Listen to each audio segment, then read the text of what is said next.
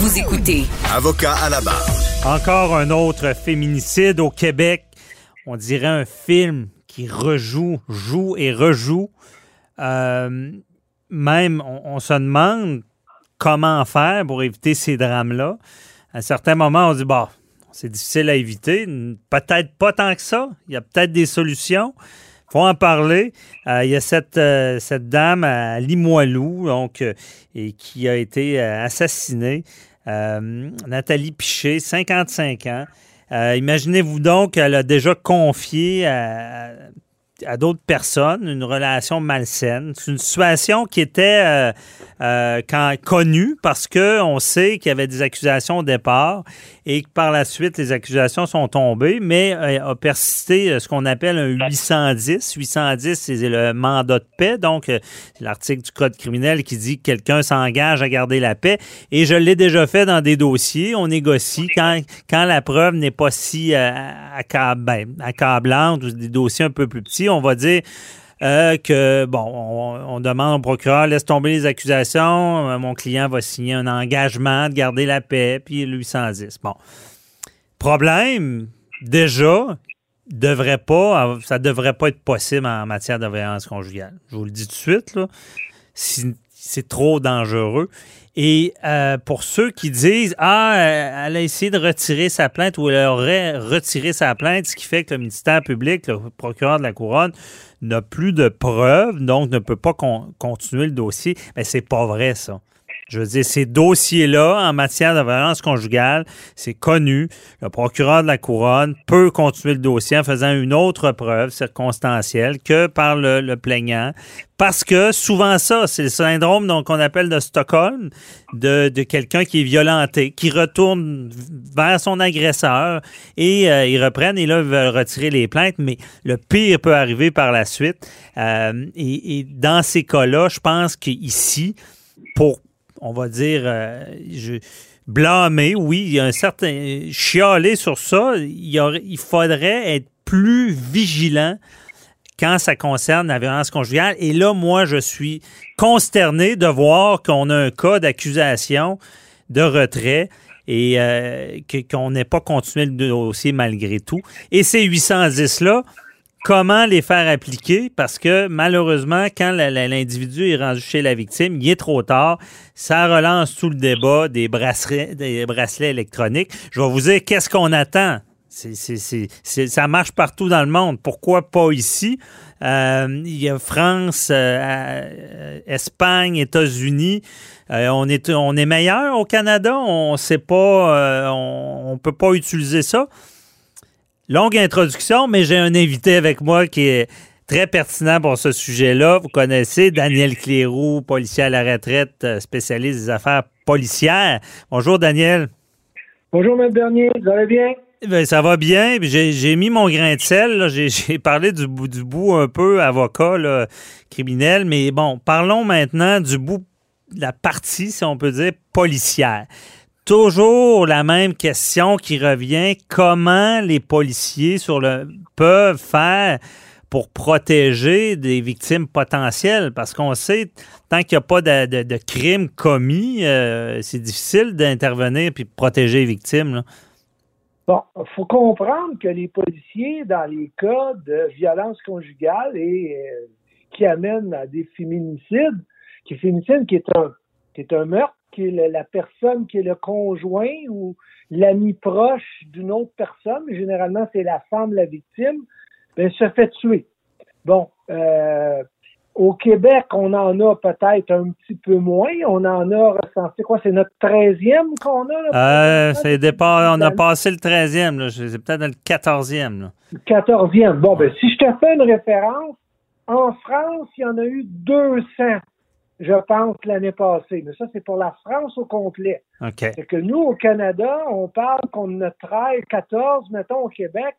Ben, multiplie ça par 10 provinces, on est à 140. On n'est pas bien mieux qu'eux autres, là, euh, quand tu regardes tout ça. Mhm. Bon. Et eux, ils ont, instauré le bracelet, la parenthèse. Est-ce qu'on a vu une diminution ou, euh, on ne sait pas? Ben, j'ai pas cette, cette statistique-là. Mhm. Mais ce qu'il faut comprendre, c'est que la policie, les policiers, lorsqu'ils interviennent dans les cas des violences conjugales, nous, là, on est en gestion de crise. Hein? On intervient quand ça brasse puis quand les gens appellent.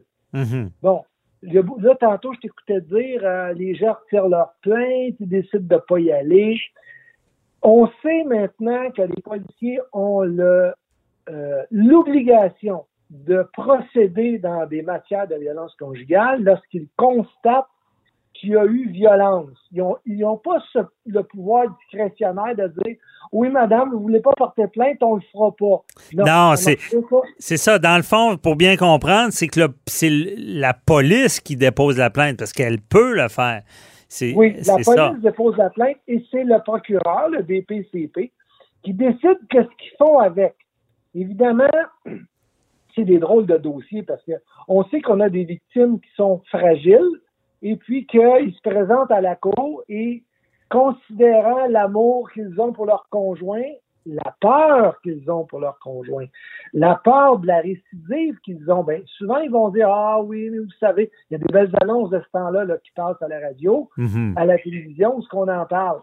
Les gens décident de, porter la- de, de retirer leur plainte ou bon, évidemment, on se ramasse avec un 810 où il y a une interdiction de communiquer.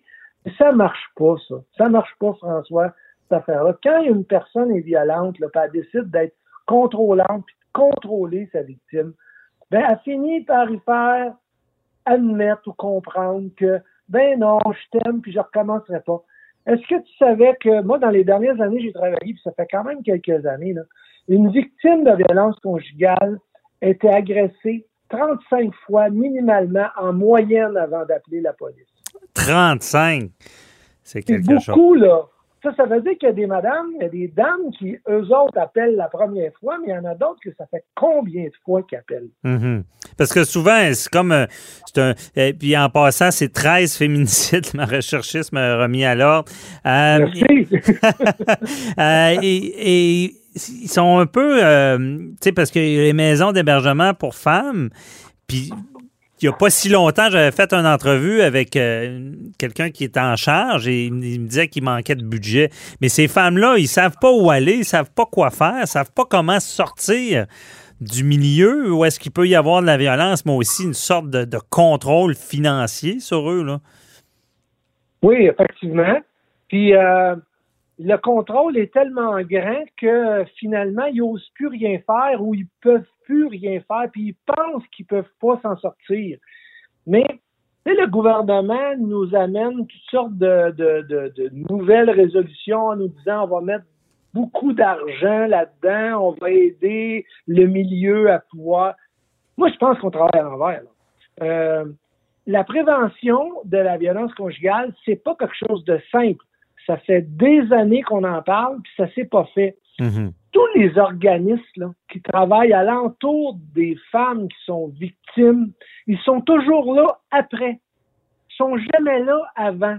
Mais c'est sûr, ils n'ont pas les budgets pour travailler. C'est là-dedans qu'il faut y aller. Il faut y aller parce que pour les, avec les organismes qui peuvent aider les femmes, mais aider les hommes aussi qui sont violents de Mhm. Les. de- c'est- on ne sera pas capable de toutes les prévenir, ça on le sait. Puis il y a des fois, on les, on les voit pas venir. Mhm. Mais la police, elle peut pas le savoir d'avance, mais ces organismes-là le savent parce que les dames vont parler avec ces organismes-là et là, il faut que ça parte. Il faut vraiment que ça parte là. Mais on attend que ça soit plus loin. Et là, on, on les aide. On a créé des maisons d'hébergement. C'est encore qui qui est obligé de sortir de la maison? C'est la dame pour, pour se protéger alors que le monsieur est encore dans la maison. Non, ça n'a pas d'allure, cette histoire. Ça n'a pas d'allure, c'est vrai. Non, C'est il faut Mais- sortir le gars, puis s'en occuper, puis le traiter. Là, tu vas me dire, oh, on a une chape, puis ça devient compliqué. Mais c'est là, là, regarde, euh, le gouvernement veut mettre ses pantalons, ben, il faut que les babines suivent les bottines. Bon, effectivement. Et là, j'ai pas le choix de te poser euh, qu'est-ce qu'on fait avec les bracelets électroniques? Parce que, bon, c'est 810 là, mandat de paix, c'est bon sur papier, mais il n'y a rien qui avertit la victime que, que son agresseur s'en vient lui faire du mal ou la tuer. Là. Euh, pourquoi d'autres pays le font, puis nous, ici, on est plus intelligents? On...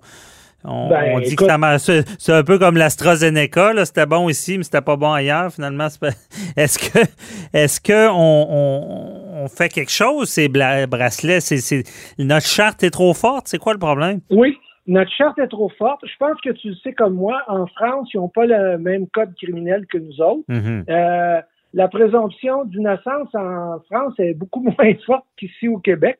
Au Québec, c'est au Canada, la présomption d'innocence, tu l'as tout le temps. En France, il faut que tu ailles, dans plusieurs cas, démontrer que non, tu ne l'as pas fait. Ouais. Ben là, c'est dur de se comparer avec des pays qui n'ont pas les mêmes chartes, les, les, mêmes, le même encadrement. Et puis, encore là, euh, François, je te ramène au bracelet. On en met à quelqu'un qui a déjà commis un crime on l'a pas mis à quelqu'un avant. Donc, c'est avant le problème, c'est pas après. OK, on va réussir à encadrer certains.